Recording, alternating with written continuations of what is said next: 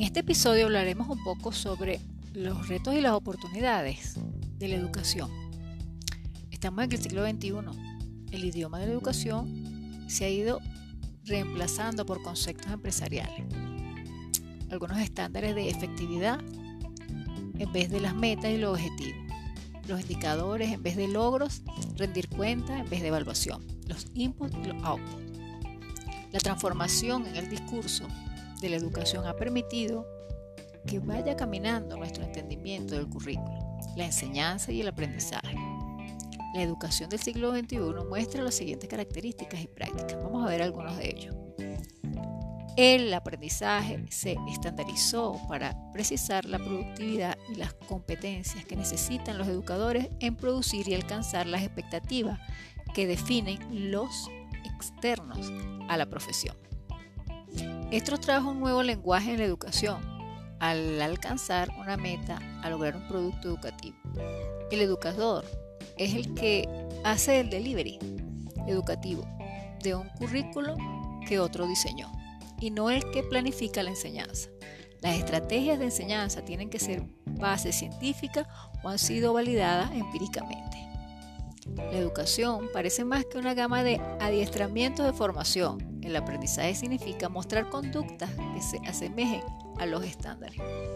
El evalúo ya no es describir el aprendizaje, sino indicar cuántos conforman con lo esperado. El currículo ya no es exponer al estudiante a un mundo extraño de otros que han alcanzado.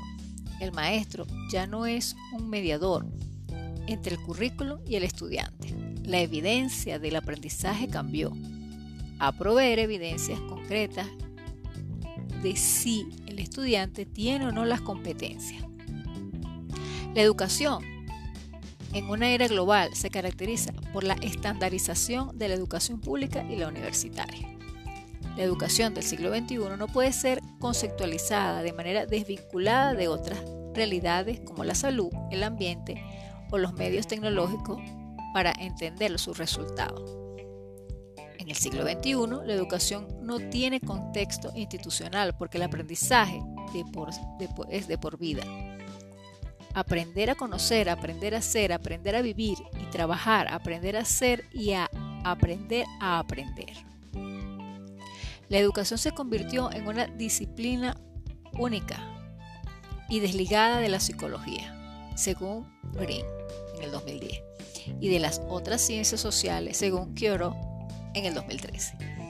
El llamado en el siglo XXI es a una educación basada de los resultados de investigaciones.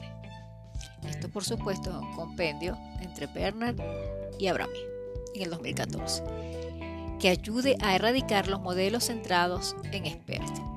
Entonces bien, ¿qué podemos entonces nosotros plantearnos sobre estas peculiaridades hacia dónde va la educación del siglo XXI? ¿Dónde estamos posicionados? ¿Qué debemos esperar en los diferentes niveles del extracto educativo? ¿Qué se requiere para un nuevo aprendizaje? ¿Y cómo debemos manejarlo y llevarlo? Es bueno tomar como punto de reflexión los caminos que lleva a la enseñanza y también aquellos que están vinculados con la vida universitaria, el pensamiento, la, orientación, el saber manejar el vocablo, saber conducir esos mensajes adecuados para los estudiantes, ya que serán en un futuro nuestros próximos profesionales. Seguimos entonces con otro episodio sobre educación en nuestro próximo encuentro.